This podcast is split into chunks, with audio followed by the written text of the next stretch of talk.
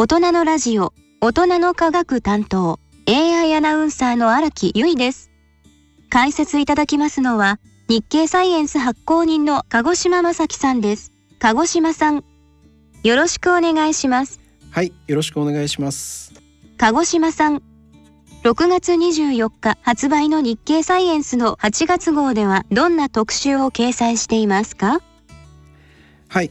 えー、日経サイエンスではですねほぼ毎号新型コロナウイルスに関する、まあ、最新の情報をご紹介しているんですけれども、えー、8月号では治療薬について紹介しています、えー、また同じ8月号ではですねヤポネシアと題しまして特集を組んでいます、えー、この特集ゲノムの分析からですね日本人のルーツを解き明かす研究の成果を紹介しているものなんですね。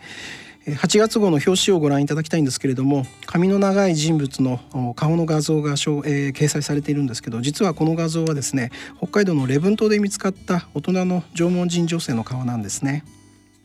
とても興味深いですね。まず特集ヤポネシアはどんな内容なのか教えてください。はいえー、私たち日本人はですね一体どんなルーツを持つ集団なのかというとですね、まあ、一般にはですね、えー、日本列島に最初に到達した人々と、えー、その後大陸からやってきた人々が混ざったと言われることが多いのかなと思います。えつまりですね、え縄文時代からの在来の人々と、え渡来人の根血というわけですね。えところが近年ですね、え現代人とそれから数千年前の人の骨のゲノムをですね、えー、同じ精度で解析できるようになったことによりまして、えー、従来の想像を超えてこの根血の過程がですね複雑である可能性が出てきたんですね。えー、どんな、え、文献にも記録されていない日本人の歴史の序章、えー、これを解き明かそうとですね、えー、人類学者や考古学者たちがですね一緒になって謎に挑んでいるというそういう状況を紹介しています。でここであの日本史の大きなポイントをちょっと振り返ってみたいんですけれども、えー、例えば律令国家の成立だとか、えー、鎌倉幕府だとか江戸幕府の誕生、えー、そして明治維新とかですね、いろいろな出来事が思い浮かぶわけですけれども、えー、人類史の観点から眺めますと、えー、最も重要な意味を持つのは弥生時代です。えー、もう少し詳しく見ていきますと縄文時代の晩期から、えー、それから弥生時代にかけて、えー、というのは、えー、大陸から多くの人が、えー、移住してきたことが知られています。えー、ルーツの異なる縄文人と渡来人の根血が進んで、えー、現在の日本列島に暮らす集団の基礎ができました。でこの考え方はですね1980年代後半にですね二重構造モデルというふうな形で提唱されたもので、えー、現在では日本人の起源に関する標準的な仮説とされています。えー、ただこのモデルはですね、えー、日本列島を大雑把に中心部と周辺部の2つに分けて捉えたもので、えー、実際の日本列島、えこれ 3,000km の長さを持つ広大な地域なわけですけれども、え弥生時代に起こった出来事というのはもっと複雑な可能性があるというふうに考えられるようになっています。えそれを予感させるような研究はですね2019年に発表されました。えー、国立科学博物館などのグループによるですね、えー、現代の日本人に含まれる縄文人由来のゲノムの比率を調べた研究結果です北海道礼文島の船泊遺跡で見つかった縄文人女性の骨から取得したゲノムのデータを、えー、現代人のゲノムと比較したところ、えー、日本各地の人々が受け継いでいるその縄文人ゲノムの割合これがバラバラだったということが分かりましたつまりですね日本の本州の人々は1割から2割、えー、沖縄の人々は3割そして北海道のアイヌの人々は7割の割合で縄文人のゲノムを受け継いでいたということです。この結果からするとですね日本にはまだ誰も知らない複雑な人類の歴史それが隠されている可能性があるわけですね。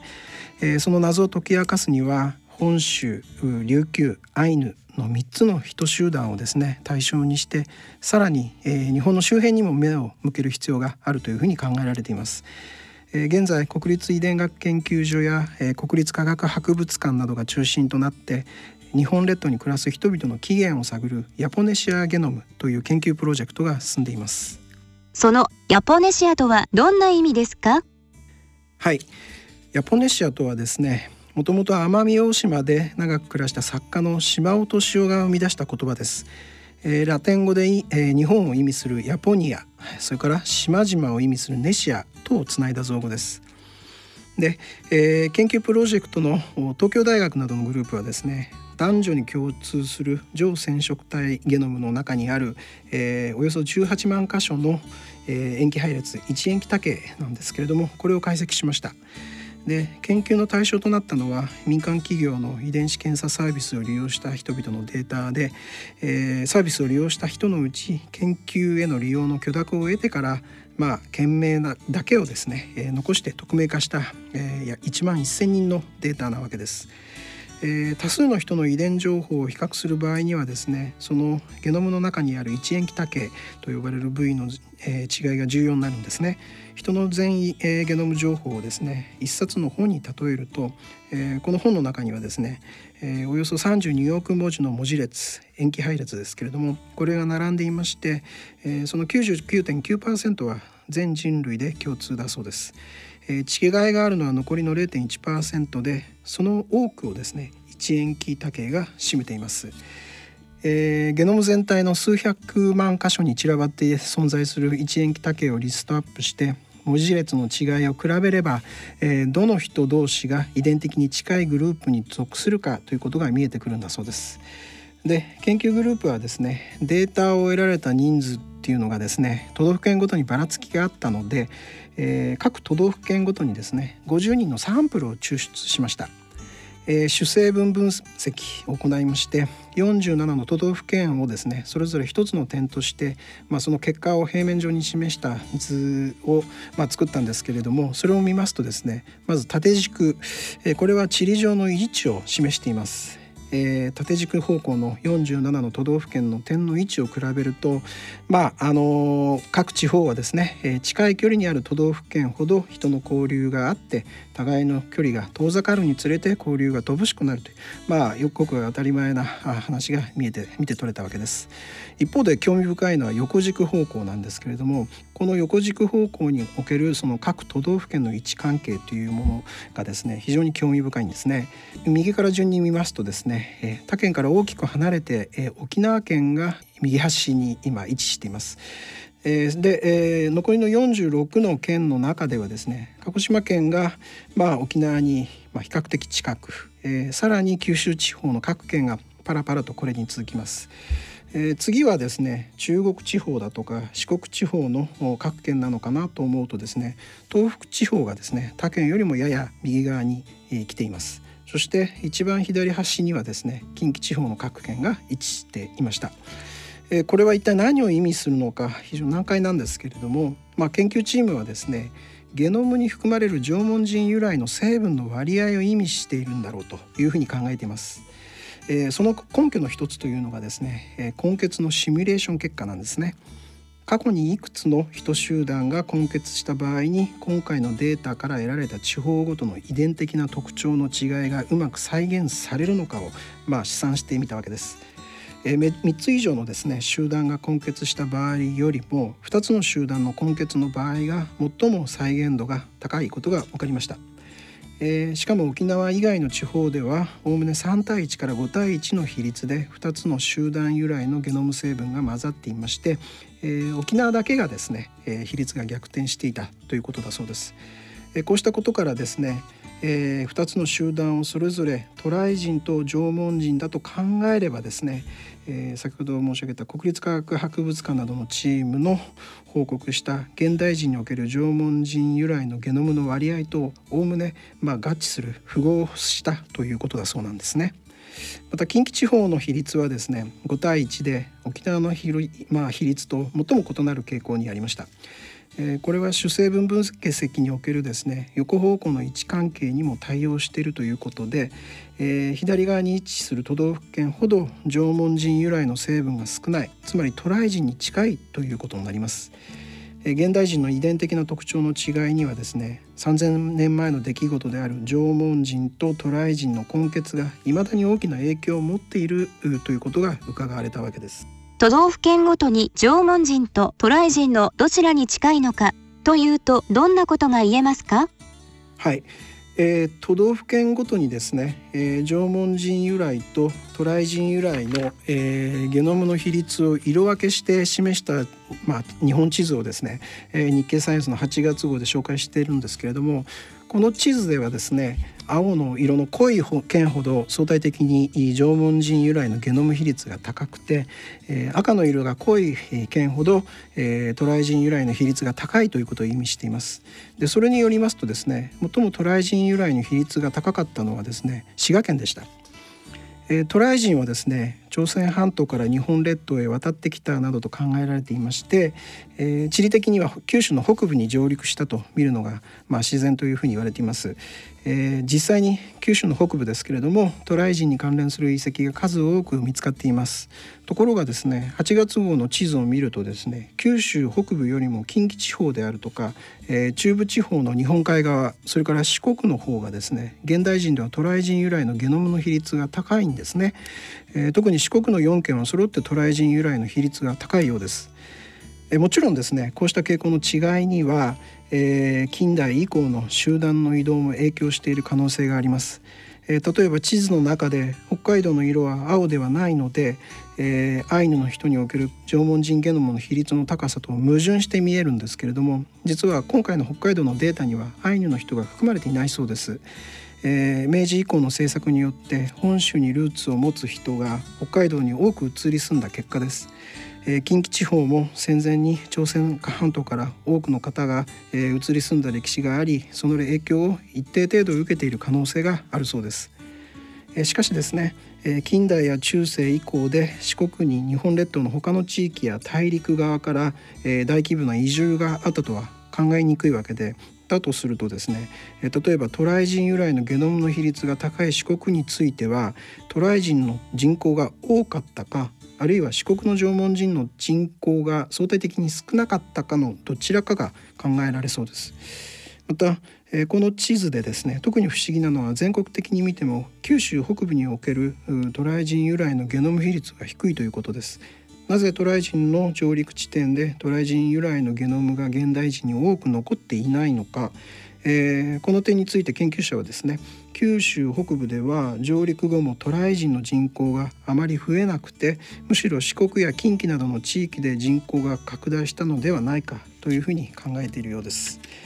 まあ、以上のようなことからですね現代のヤポネシアで、えー、渡来人と縄文人に由来するゲノムの比率が地域ごとに異なるという事実はですね過去に起こった渡来人と縄文人の根結という現象がですね非常に複雑なものであった可能性を示していると、えー、専門家は見ています。渡来人の流入と根結はいつまで続いたんでしょうか？はいえー、渡来人の流入とそれから根血は弥生時代以降もですねさらに続いた可能性が高いんですけれども、えー、国立科学博物館の篠田健一、えー、館長らの解析によるとですね遅くとも鎌倉時代までには終わっていたというふうに考えられるようです。えー、鎌倉時代の多数の人骨からですねゲノム情報の一部、えー、これはミトコンドリアの DNA なんですけれども、えー、これを調べますとおおむね現代人と似た特徴が見られるからなんだそうです。ただ沖縄を含むですね南西諸島と北海道は本州付近と大きく状況が異なっています。えー、南西諸島で本格的に農耕が行われるようになるのは10世紀頃になってからです。奄美諸島などでの遺跡の発掘状況から渡来人と縄文人が根結した本州の集団がですね中世以降になってから本格的に南西諸島に入ったと見られています。ただこれらの集団と根結した南西諸島の先住の集団については、えー、人骨の出土数これが少なくてですねどの程度本州付近の縄文人と禁煙だったかはまだはっきりしていません。また北海道にはそもそも渡来系の人々がほとんど到達しなかったと見られています。縄文人や弥生人を考える上で重要な渡来人ですけど一体どんな集団だったのでしょうか？はい、えー、渡来人はですねざっくりと、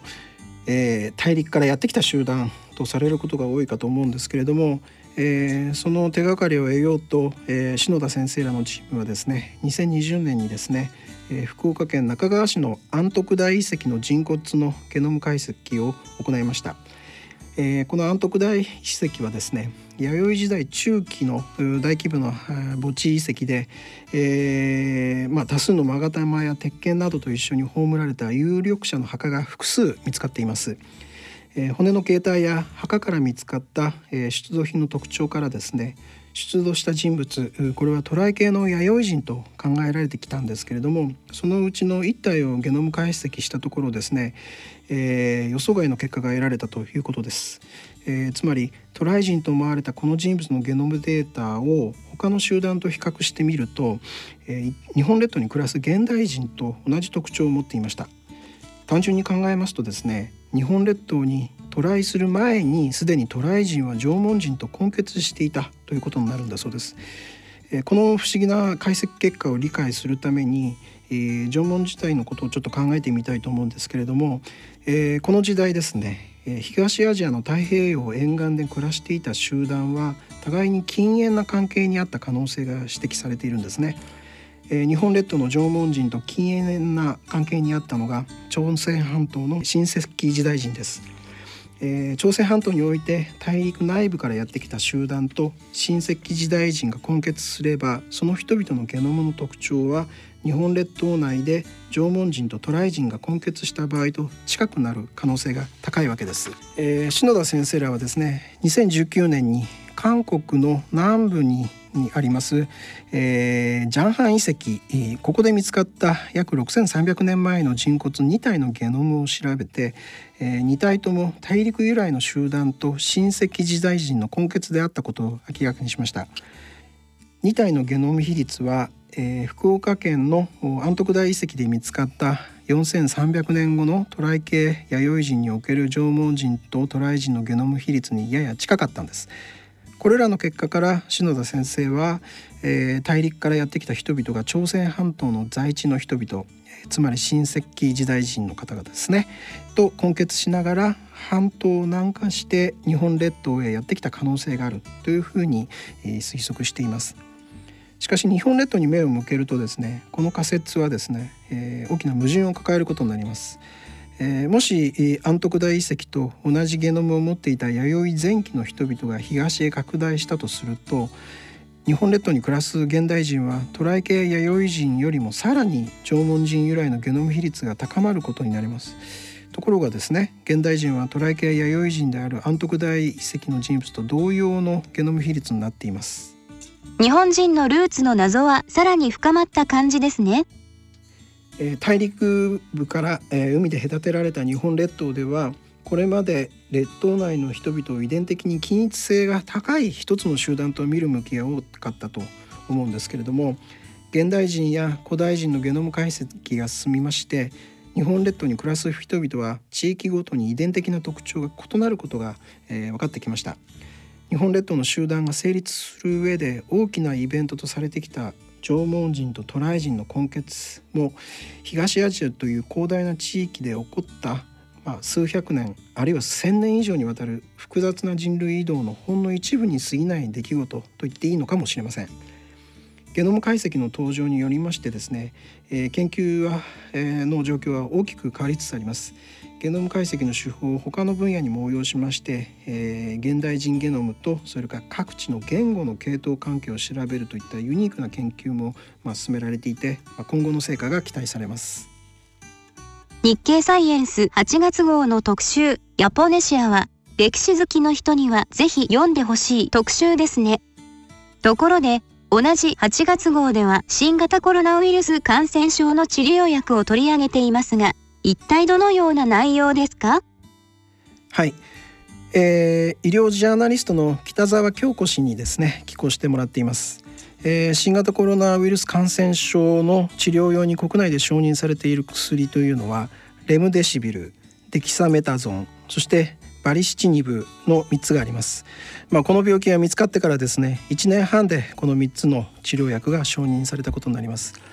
で薬の承認なんですけれども、えー、その承認を得るにはですね基礎研究に加えてですね臨床試験で有効性を示す必要があります。中でも重視されるのがですね、えー、被験者まあ、患者ですね患者である被験者を実際の薬の群グループとそれから対象の治療を施すグループとに、まあ、ランダムに割り振って結果を比較するというランダム化比較試験 RCT によるわけです。でこの試験によってですね薬の効果を客観的に比較することができるというふうに考えられています。えー、北沢氏はですね3種類の薬がそれぞれどんなランダム化比較試験を行ってきたものなのかということを解説しています。まず最初にレムデシビルですけれども、えー、この薬はですね新型コロナウイルスの複製を、えー、担う酵素 RNA ポリメラーゼですけれどもこの働きを、えー、阻害することによってですねウイルスの増殖を抑制するというものです。もともとはですねエボラ出血熱の薬として開発されていたものでした。でレムデシビルで、えー、実施されたランダム化比較試験のうち最も重要なのはですね、えー、新型コロナの入院患者を対象に行われた ACTT 1試験でして、えー、アメリカを中心に日本を含む計10カ国で実施されました。えー、被験者は平均年齢が58.9歳、えー、酸素補給を要する人は84.7%ということで、えー、レムデシブルを使った患者のグループおよそ540人、えー、それから、えー、別の、えー、偽薬を使ったグループ521人に、まあ、割り付けて、えー、治療効果を調べました、えー、その結果ですね、えー、主要な有効性の指標であります回復。えー、つまり退院するか入院していても治療継続を要しない状態になるまでに要した日数というのが、えー、レムデシビルのグループが10日だったのに対して偽薬のグループは、えー、15日でレムデシビルのグループが5日早かったという結果が得られました。この結果を受けましてアメリカは昨年の5月1日にこの薬の緊急時使用が許可されました。日本ではこの試験に加えて、えー、レムデシビルの 5, 5日間投与と10日間投与を比較した試験とか、えー、ランダム化比較試験ではないんですけれども人道的見地から行われた、えー、症例の修正期などを根拠に5月の4日に申請されてわずか3日後の5月の7日に特例承認されました。えー、特例特例承認というのはですね海外ですでに販売されていることなどを条件に緊急に使用する必要がある薬を簡便な、えー、形で承認するという制度です。えー、その一方でですね中国で実施したランダム化比較試験やそれから世界保健機関 WHO が主導した試験ではこのレムデシビルの有効性は証明されなかったそうです。え次にデキサメタゾンですけれどもえー、この薬は抗炎症作用や、えー、免疫抑制作用を持つステロイド薬です。えー、半世紀以上にわたってですね幅広い領域で使われている薬でして、えー、従来から、えー、効能効果に重症感染症が含まれていました。でイギリスの新型コロナの入院患者を対象にデキサメタゾンの治療をしたグループ2100人それから通常のケアをした4300人を比較した試験の結果が昨年の6月22日に査読前の論文それから同じく7月の17日に論文として発表されました。えー、ランダム割付後28日以内に死亡した、まあ、患者の割合というのはえできた、えデキサメタゾンのグループが22.9%だったのに対して通常ケアのグループが25.7%だったという結果で、えー、死亡減少効果が証明されたということでできたあデキサメタゾンが世界で初めての薬というふうになりました。え、3つ目の治療薬でありますバリシチニブですけれどもこちらはサイトカインによるシグナル伝達に関係する、えー、ヤヌスキナーゼという酵素の働きを阻害して炎症を抑える作用を持つ薬です、えー、関節リウマチの薬として2017年に承認されています、えー、新型コロナウイルスに感染して肺炎を起こすと肺の細胞からインターロイキンなど複数の炎症性サイトカインというものが、まあ、生み出されます。でこれらのサイトカインがですねひとたび暴走するとですね、まあ、過剰な炎症反応サイトカインストームと言いますけれどもこれが引き起こしされまして肺や心臓を含む全身の状態を悪化させてしまうんですね。そこで抗炎症作用を持つバリシチニブが新型コロナに有効ではないかというふうに考えられたわけです。で、えー、この薬の最も重要なランダム化試験は、えー、新型コロナの入院患者を対象にアメリカや日本など計8カ国で実施された ACTT 2試験です。えー、約1,000人の被験者を対象に実施したもので平均年齢は55.4歳、えー、酸素補給を要する人が86.2%だったそうです。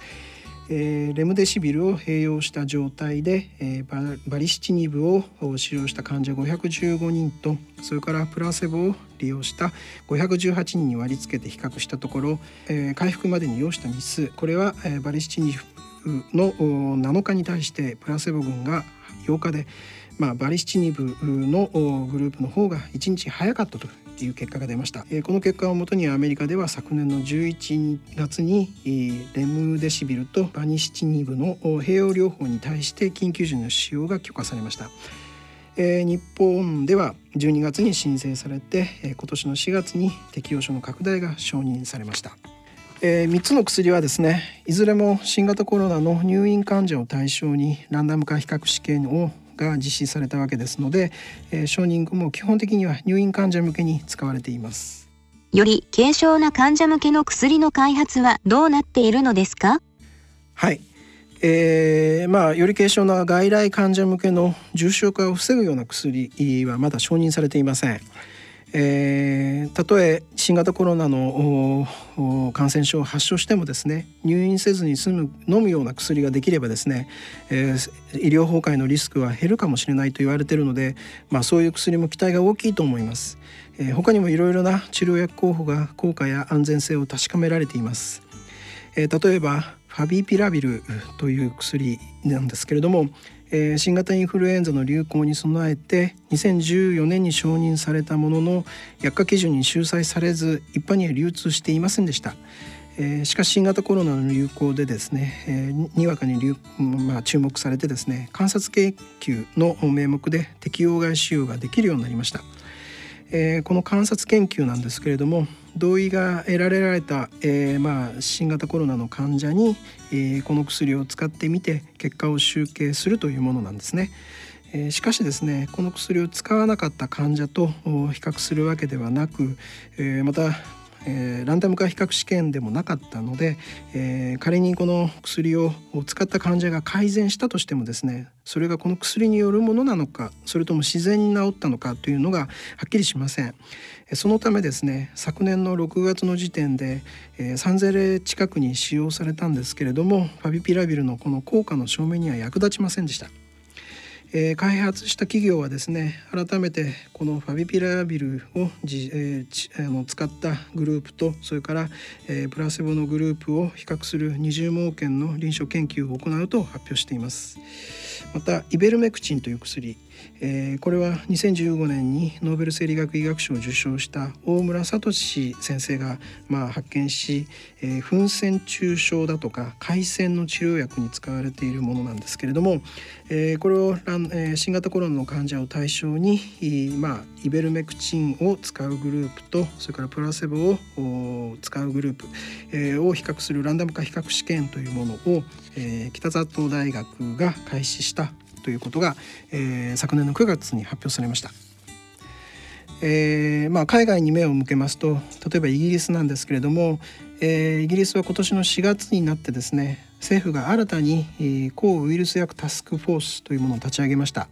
えー、自宅で新型コロナウイルス感染症を治療できるようにするために年内に少なくとも2種類の飲み薬を開発するという目標を立てているそうですえー、ここではですねファビピラビルのランダム化比較試験を開始する計画があることも発表されているそうです。まあとは言いながらですね今後新型コロナ感染症のワクチンの接種がさらに進めばですね新型コロナの感染症を発症する人が大幅に減って、まあ、仮に発症してもワクチンのおかげで重症化しなくて済むということも考えられます。えー、もしそうなればですねわざわざ軽症者向けの飲み薬を開発する必要性というものも乏しくなるのかもしれません。えー、新型コロナウイルス感染症のような新興感染症の場合、えー、少なくとも流行初期は感染経路だとか賃貸への影響など非常に不明な点が少なくはないわけですね。医療ジャーナリストの北澤さんはですねこうした状況の中で薬の候補となる物質を見つけて基礎研究そして臨床研究によって有効性と安全性を検証した上で世の中に送り出すというのは容易なことではないというふうに指摘していますワクチンに加えて治療薬も早く症状に応じた最適な特効薬を開発してほしいですね。さて、日経サイエンスは新しい書籍を刊行しました。9月号の特集予定とともに教えてください。はい、えー、アイスクリームが教えてくれると題した新刊書籍を6月25日に発売しました。えー、2001年の7月からですね、えー、20年間続いている日本経済新聞の連載コラム「心の健康学」の記事をまとめた書籍です。えー、筆者はですね精神科医で、えー、元慶應義塾大学教授の大野豊先生です。え、新型コロナウイルス感染症で外出が制限されて、え、自宅にこもる毎日が続いているわけですけれども、えー、人との付き合いであるとか、えー、社会との関わり方これが大きく変わって、えー、仕事の面でもそれから生活の面でもストレスが重なったり、えー、気持ちが大きく落ち込んだりしかねないと思います、えー、そんな時にどういうことに気をつけたらよいのかちょっとした気持ちの持ち方であるとか行動の工夫といったことについて大野先生が優しく紹介しています。ぜひお買い求めください。それから日経サイエンスの9月号はですね7月26日の発売予定です。特集はですね現代の天文学では説明がつかない初期銀河の謎。そしてもう一つは新型コロナウイルス感染症の流行によって以前よりも脅威が増している心筋感染症を詳しく紹介する予定です。鹿児島さん今日はありがとうございました。はいありがとうございました